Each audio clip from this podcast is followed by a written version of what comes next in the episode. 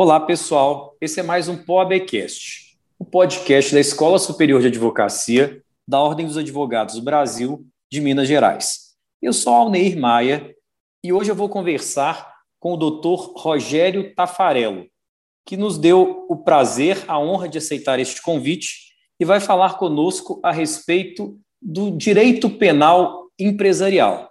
Doutor Rogério, em meu nome em nome da OAB aqui de Minas e da Escola Superior de Advocacia, eu agradeço muito a sua participação no nosso podcast.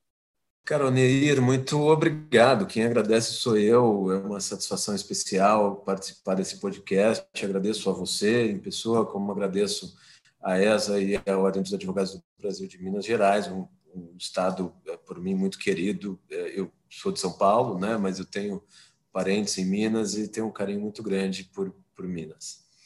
Então, entrando propriamente na temática, é, nós percebemos que o direito penal atualmente ele mudou muito a sua feição. E surgiu essa discussão e essa nomenclatura de direito penal empresarial. O que é propriamente o direito penal empresarial? Do ponto de vista puramente acadêmico, existe uma dificuldade muito grande de se definirem as fronteiras entre o direito penal clássico, tradicional, ou direito penal de ruas, das ruas, né, com, em relação ao direito penal econômico e empresarial. Eh, mas a gente tem a gente tem como entender o direito penal empresarial como aquele que acontece, cujas, aquele em que as infrações acontecem no mais das vezes no contexto de entes uh, corporativos, de empresas, né? Então não se trata de um ramo ou subramo uh, autônomo do direito penal, como doutrinariamente no passado já se pretendeu, é, mas se trata, sim, de uma área, de um, de um espaço de criminalidade é, em que muitas das categorias dogmáticas tradicionais não resolvem os problemas e, portanto, nos últimos, particularmente nos últimos 20 anos, embora essa discussão tenha mais tempo até, com mais intensidade nos últimos 20 a 30 anos, tem havido todo um processo de construção ou, de busca da construção de soluções, tanto do ponto de vista de direito material quanto do ponto de vista de direito processual e investigação, para esses delitos uh, que muitas vezes exigem uh, um olhar diferente em relação à criminalidade clássica, que é aquela dos furtos, dos roubos, uh, né, dos crimes patrimoniais e dos crimes contra a pessoa, né, da lesão corporal, homicídio, ameaça, né? Aqui a gente está falando de outro tipo de crime, muitas vezes cometido num contexto que há uma pluralidade de pessoas envolvidas, não necessariamente todas elas cometendo crime, não necessariamente todas elas é, conscientes a respeito de, da eventual prática de fatos ilícitos, mas às vezes contribuindo inconscientemente. É, e a gente também vê é, muita confusão interpretativa desses fatos nas agências de controle do crime, às vezes entendendo o que é crime, o que de fato é só uma atividade empresarial, em espaços com um vácuo regulatório, mas não necessariamente isso significará crime. Né?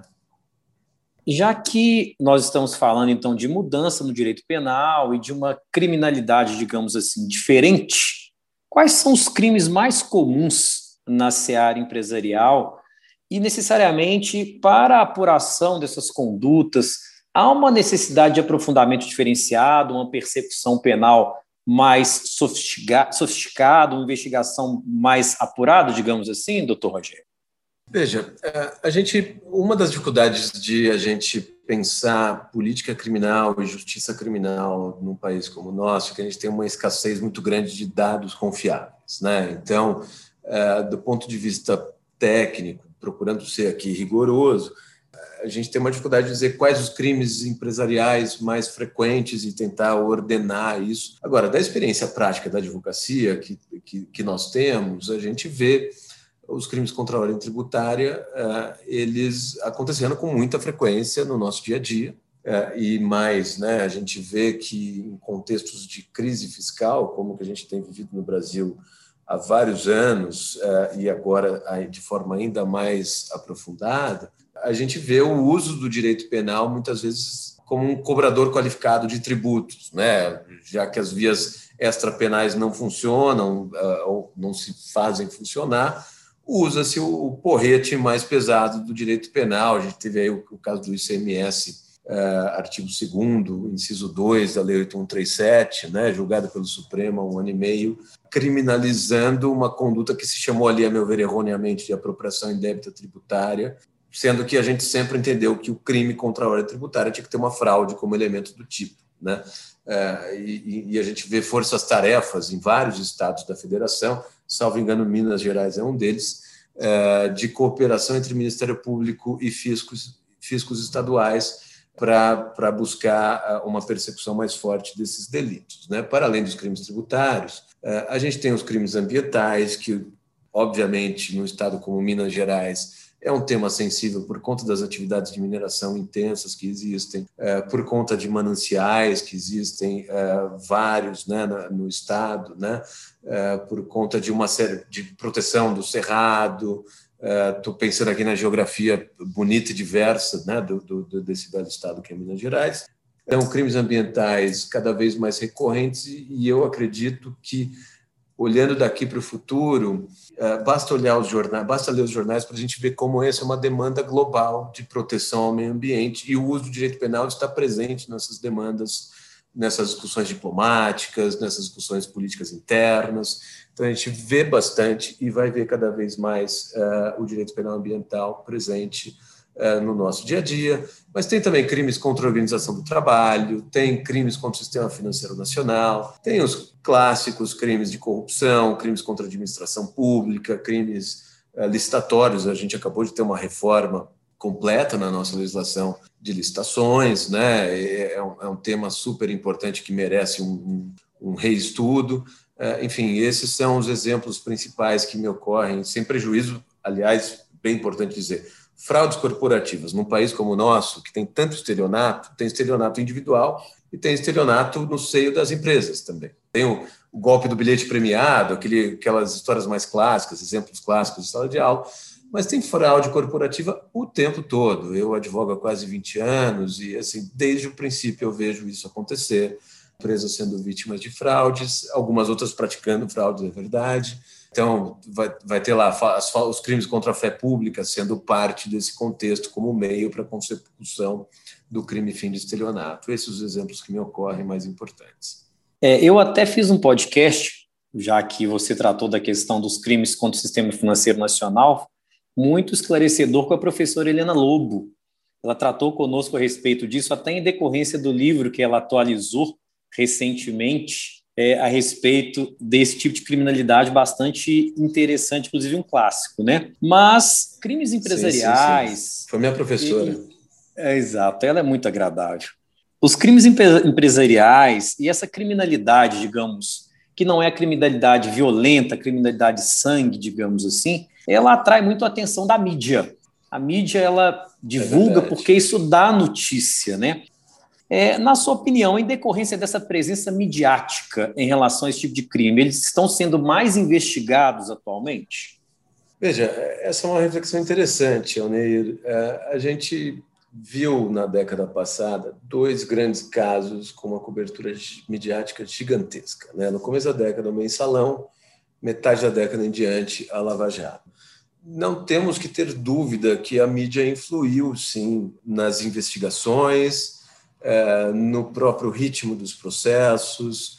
Assim, voltando um pouco mais no tempo, quase 15 anos atrás, tem a, aquela clássica passagem no recebimento da denúncia do mensalão, salvo engano, isso foi em agosto de 2007, pode estar me falhando a memória, mas acho que foi isso, é, em que, após um dos dias de julgamento, um dos ministros do Supremo é, estava numa mesa de restaurante à noite em Brasília e ao lado, na mesa ao lado, tinha uma jornalista da Folha de São Paulo.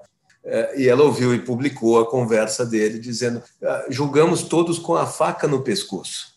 Essa, essa frase é muito marcante para a gente entender o tamanho da pressão que a mídia faz e muitas vezes, muitas vezes, na absoluta maioria das vezes, a pressão é feita para condenar, né? Então, prejudica-se muito o acertamento, como diriam os italianos, o acertamento dos fatos, né? o trabalho de investigação, que tem que ser um trabalho racional, um trabalho técnico, no ambiente, de, no, no cenário aí de crimes econômicos empresariais, tem muito documento para ser analisado, tem muita prova fria, chata, né? que não vai da mídia, mas que pode ser a prova definitiva, seja para condenar, seja para absolver, né? E a mídia não vai entender isso, mas é preciso que esses, que esses ambientes sejam ambientes onde impere a racionalidade e não as emoções e as paixões e a ânsia de condenar.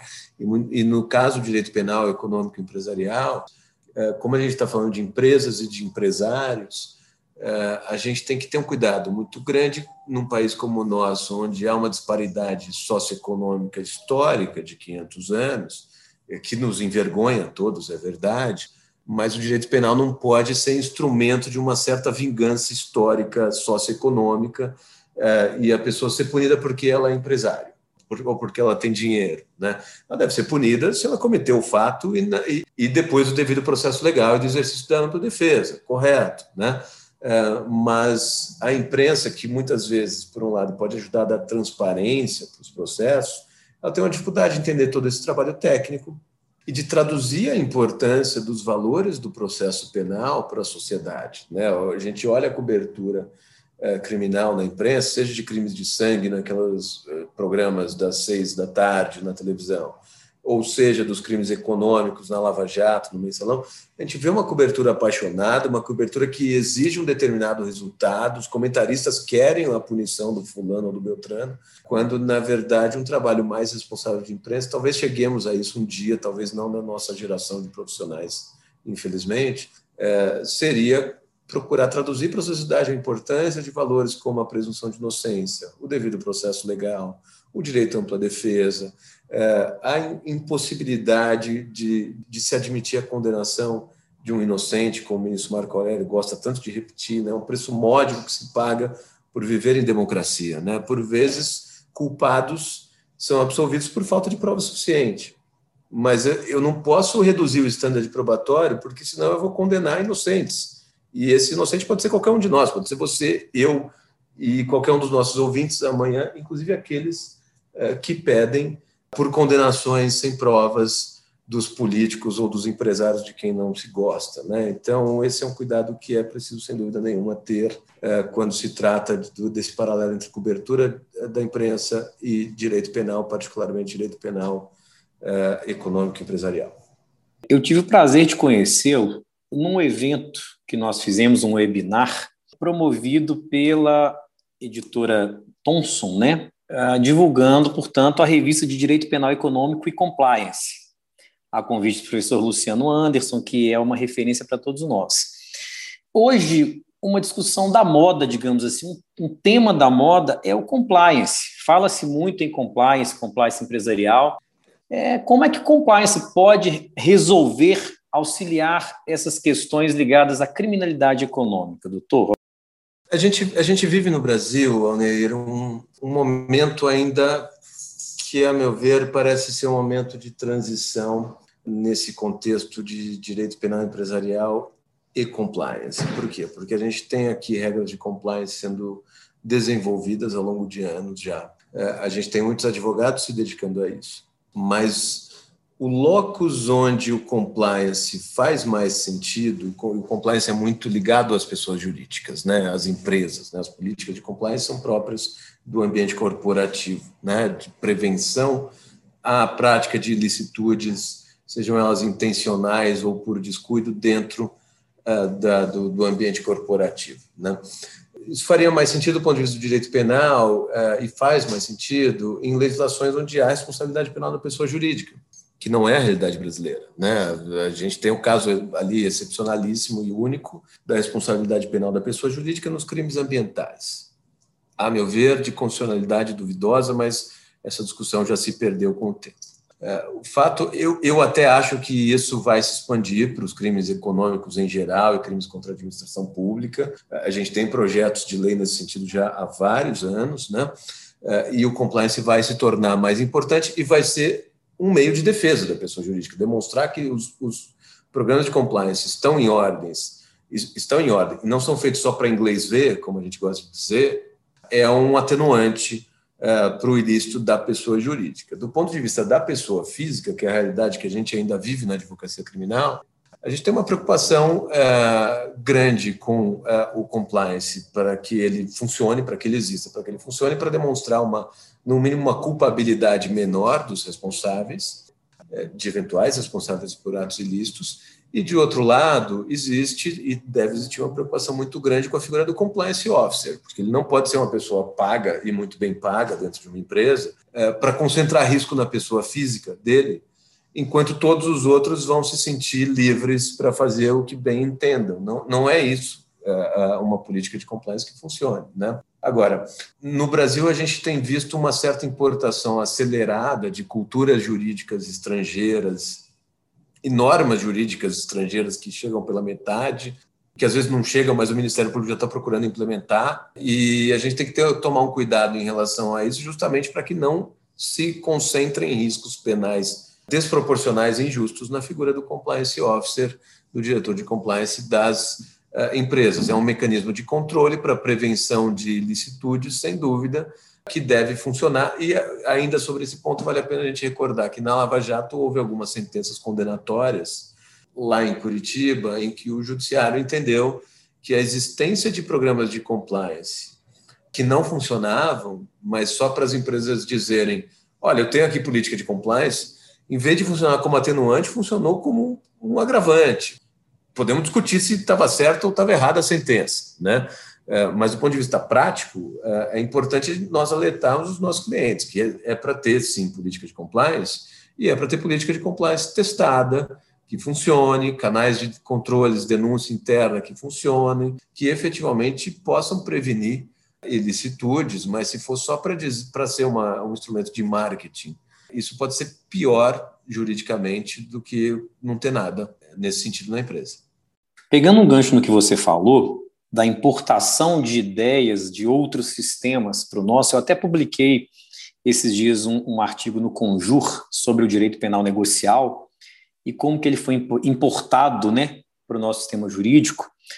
O chamado direito penal negocial e essas formas de resolver através da negociação criminal hoje, elas podem auxiliar questões ligadas ao direito penal empresarial? Eu acredito que sim. É, veja, é interessante essa discussão de direito penal negocial, e esse é um tema de interesse comum nosso, né, Alneir? Eu também já escrevi algumas coisas sobre isso, e tenho o prazer de conhecer aí os seus estudos a respeito, é, e o artigo que você acaba de mencionar.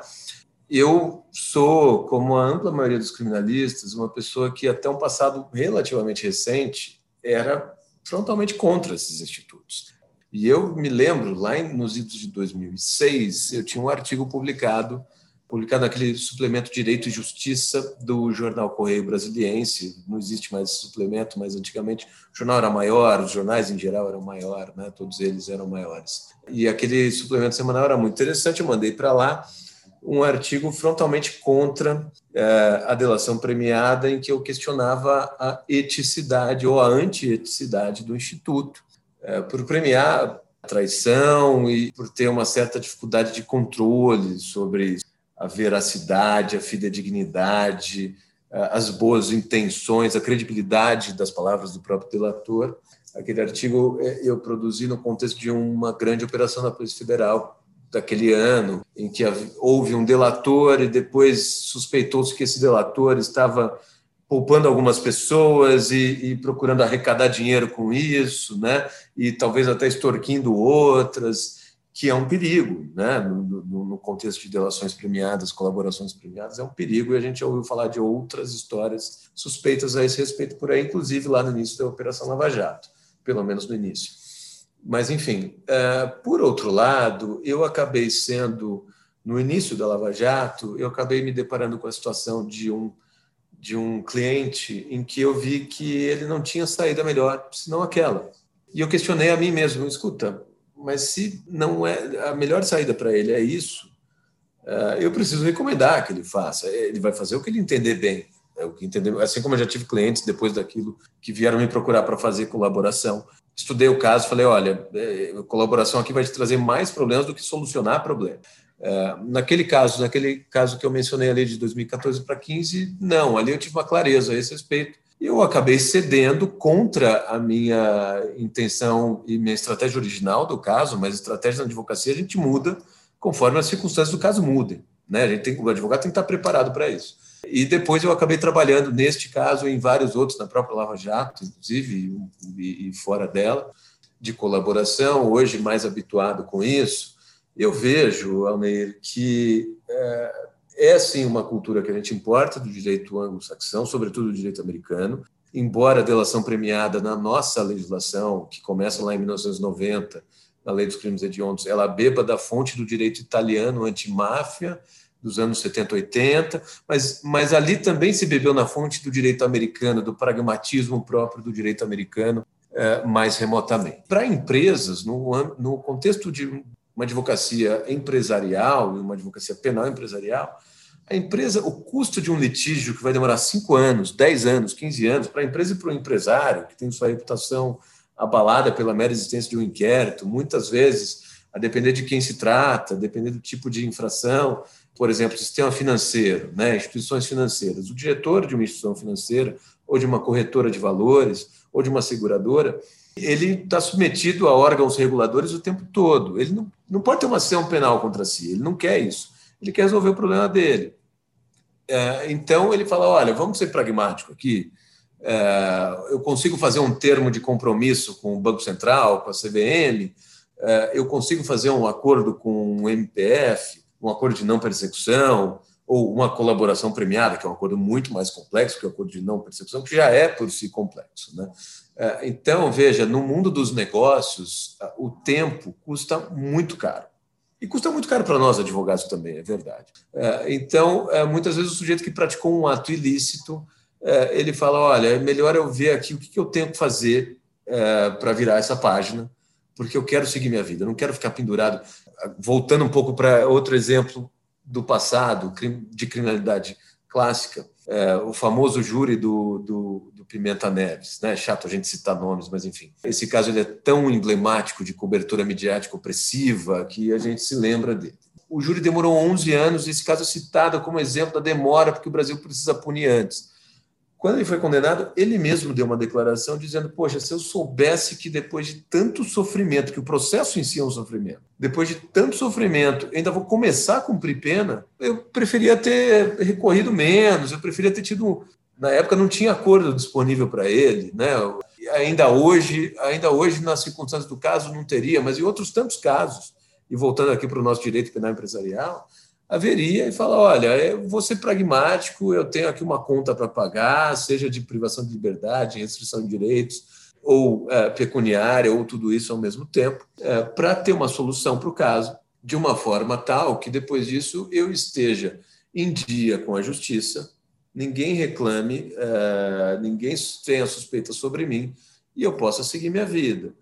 Problemas aqui. O Estado brasileiro e os órgãos de controle de persecução penal ainda não entenderam que o incentivo para colaborar depende de o colaborador ser tratado de forma mais leniente do que os não colaboradores. E, e a gente tem visto muitos casos em que isso aconteceu o oposto né? Porque a OMP não se entende direito com a CGU, que não se entende direito com a Receita, que não se entende direito uh, com o CAD, que não se entende direito com o Banco Central, um órgão do OMP estadual briga com o BMP federal e vice-versa, uh, e todo mundo quer uma conta para chamar de sua ali, uh, e não tem quem aguente, seja pessoa física, seja pessoa jurídica, né?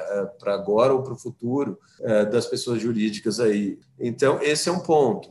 E o segundo ponto, a gente tem que ter muito cuidado no direito penal negocial com os riscos de não se praticarem injustiças contra inocentes. Né? Não pode ser uma solução de casos para desengavetamento de inquéritos e processos do MP, do Judiciário e das polícias. A reforma da lei anticrime é, no Código de Processo Penal instituindo a NPP deixa isso muito claro. Olha, se é caso de denúncia, aí se discute a NPP. Só que na experiência dos juizados especiais criminais, a gente também teve isso lá atrás, e a gente viu, na verdade, que ninguém se preocupa muito com o arquivamento. Ah, não, paga aqui uma cesta básica, se é inocente ou culpado não importa. Né? Então, essa é uma preocupação muito grande que a gente tem que ter, e os crimes empresariais eles são sujeitos a esses instrumentos, é, muitas vezes porque muitas pessoas envolvidas. Né? Então, aqui é preciso que a autoridade pública da persecução penal tenha muito cuidado e que o advogado seja muito atento a, a esses detalhes para que é, injustiças não se concretizem. Nossa conversa está muito fluida, o papo está muito bom, mas como eu digo nos nossos podcasts, a ideia inicial é plantar realmente aí essa semente na, nos nossos ouvintes para que eles possam depois se aprofundar mais a respeito do tema e, e detalhar melhor o estudo a respeito do assunto. Então, como considerações finais, quais as suas dicas para pessoas, para advogados que queiram atuar nessa área do direito penal empresarial, é, já como forma de encerramento desse, nosso podcast, doutor Rogério? Vamos lá. Uh, Alneir, uh, obrigado mais uma vez por essa oportunidade. Eu acho que, e eu vou procurar aqui com essas considerações finais, também responder um ponto que eu acho que eu deixei passar. Né? Os crimes econômicos e empresariais, eles têm uma tipicidade mais complexa, diferente dos, do, do, furto, né? subtrair para si ou para outro em coisa, coisa alheia móvel. Né? A gente conhece exatamente o significado de cada um dos elementos do tipo. Agora, quando eu falo gerir fraudulentamente instituição financeira, ou se a gestão é temerária, né? ou tantos exemplos clássicos, né? exemplos da lei dos crimes ambientais, aqueles tipos que mais parecem infrações administrativas, mas são sim tipos penais, um dos quais diz, salvo engano, artigo 68, eh, que é tão aberto quanto, acho que dos exemplos de tipicidade mais aberta da nossa legislação, gestão de instituição financeira e aquele eh, tipo de descumprir obrigação ambiental de caráter relevante. Ninguém sabe direito o que significa isso. Cada tribunal diz uma coisa diferente, né? Então, é, a gente tem aqui uma tipicidade mais complexa, que muitas vezes ela é praticada por pessoas distintas, é, aquilo que Silva Sanches fala da, da fragmentariedade da, da, realização do tipo, é, que não se confunde com a fragmentariedade do direito penal como área do saber jurídico, né? mas a realização do tipo ela é fragmentada entre pessoas distintas muitas vezes. Tem um que dá ordem, outro executa, tem um contador nos crimes tributários, tem um, tem um laudista no, em, em, infrações ambientais, tem uma série de questões, ou, ou, ou financeiros e outros tantos exemplos que se poderia dar. A gente tem tipos mais complexos é, em que a jurisprudência ela é muito incerta e a doutrina infelizmente, não é seguida pela jurisprudência e muitas vezes ela é toda controvertida também. Isso faz que a investigação desses crimes seja mais sofisticada ou deva ser mais sofisticada, sob pena de não se conseguir provar dentro de um estándar probatório legalmente exigido. Né? Estou falando mais do ponto de vista técnico e menos do ponto de vista da prática, porque a gente vê denúncias é, sem justa causa aos montes, a gente vê de tudo. Né? mas isso faz que o advogado precise estudar mais, porque ele não vai encontrar uma solução óbvia nem na doutrina, nem na jurisprudência, nem em lugar algum. E os, os fenômenos da realidade empresarial, como a empresa é um, um ente complexo, muita gente, muitos contratos, operação ABC de naturezas distintas, setores econômicos dos mais variados. Uh, os casos não são iguais uns aos outros, os casos são muito diferentes uns dos outros. Né? Então, é, para o advogado, é, para o estudante, para o advogado jovem e mesmo para os advogados experientes, a gente não pode parar de estudar nunca e a gente precisa estudar a fundo, por vezes, tanto a literatura nacional quanto, e sempre que possível, também a literatura estrangeira, porque muitas vezes países de economia mais avançada eh, já viveram problemas eh, que a gente vive hoje do ponto de vista de um, de um ambiente de negócio globalizado, uma série de coisas. Então, vale. E, mais, a gente vê, como a gente falou há pouco, né, Alneiro, o Ministério Público, órgãos de controle bebendo na fonte do direito estrangeiro para punir, muitas vezes para punir com mais facilidade, porque aí se importa o instrumento eh, na medida do que interessa ao enforcement, né, a punição, é, mas não se importam as garantias de defesa correspondentes. Né? Isso a gente vê no direito penal negocial brasileiro. É, então, é preciso a gente buscar ter uma mínima familiaridade. Acho que é impossível exigir do advogado conhecer sequer o direito brasileiro como um todo a fundo, quanto mais o direito estrangeiro. Mas sempre procurar conhecer casos uh, estrangeiros e literatura estrangeira que possa, na visão de cada um de nós, ser aplicável às nossas realidades e ao nosso dia a dia da advocacia. Eu, eu procuro fazer isso é, na minha advocacia e, e, e, isso me, eu entendo que me ajuda. Né? Uma outra coisa, e com isso eu vou encerrando essas minhas palavras, o criminalista precisa estar aberto aos saberes jurídicos extrapenais, que na, numa ampla quantidade de casos de direito penal econômico e empresarial, a solução está em conhecer bem as fronteiras entre a ilicitude penal e a ilicitude não penal, tema sobre o qual a Helena Lobo, aliás, nossa, amiga e professora, trabalha como, como muito poucos. Né? Muitas vezes a solução do caso está aí, então é preciso conhecer as regulações de outras áreas jurídicas, muitas vezes regulações infralegais, é, no direito ambiental, no direito do, do sistema financeiro, noutras tantas, no direito tributário também, outras vezes regras legais no direito tributário de novo, justamente para a gente saber operar um arcabouço de, de ferramentas muito complexo que é tão próprio do ambiente empresarial e o direito penal não é um, um subcorpo autônomo, ele, ele faz parte de toda essa engrenagem jurídica eh, de regulação eh, jurídica do ambiente empresarial. Não é fácil, nós sempre fomos insulares, né? sempre fomos mais isolados das outras áreas do direito. Né? E hoje a gente tem cada vez mais que entender que a gente precisa entender a linguagem do direito dos negócios, a gente precisa conversar com esses advogados, entender as preocupações deles para conseguir solucionar os problemas que se apresentam para nós. Então eu volto te agradecer. Realmente é muito engrandecedora a sua participação no nosso podcast. Em meu nome, novamente, em nome da UAB aqui de Minas. Agradeço muitíssimo mais uma vez, Alneide. Foi um prazer enorme para mim é, e eu espero que os nossos ouvintes é, estejam satisfeitos com essa nossa conversa. Estarei sempre à disposição para oportunidades futuras. Um abraço a todos das queridas Minas Gerais. É isso aí, pessoal. Esse foi mais um POABcast. Até o próximo episódio.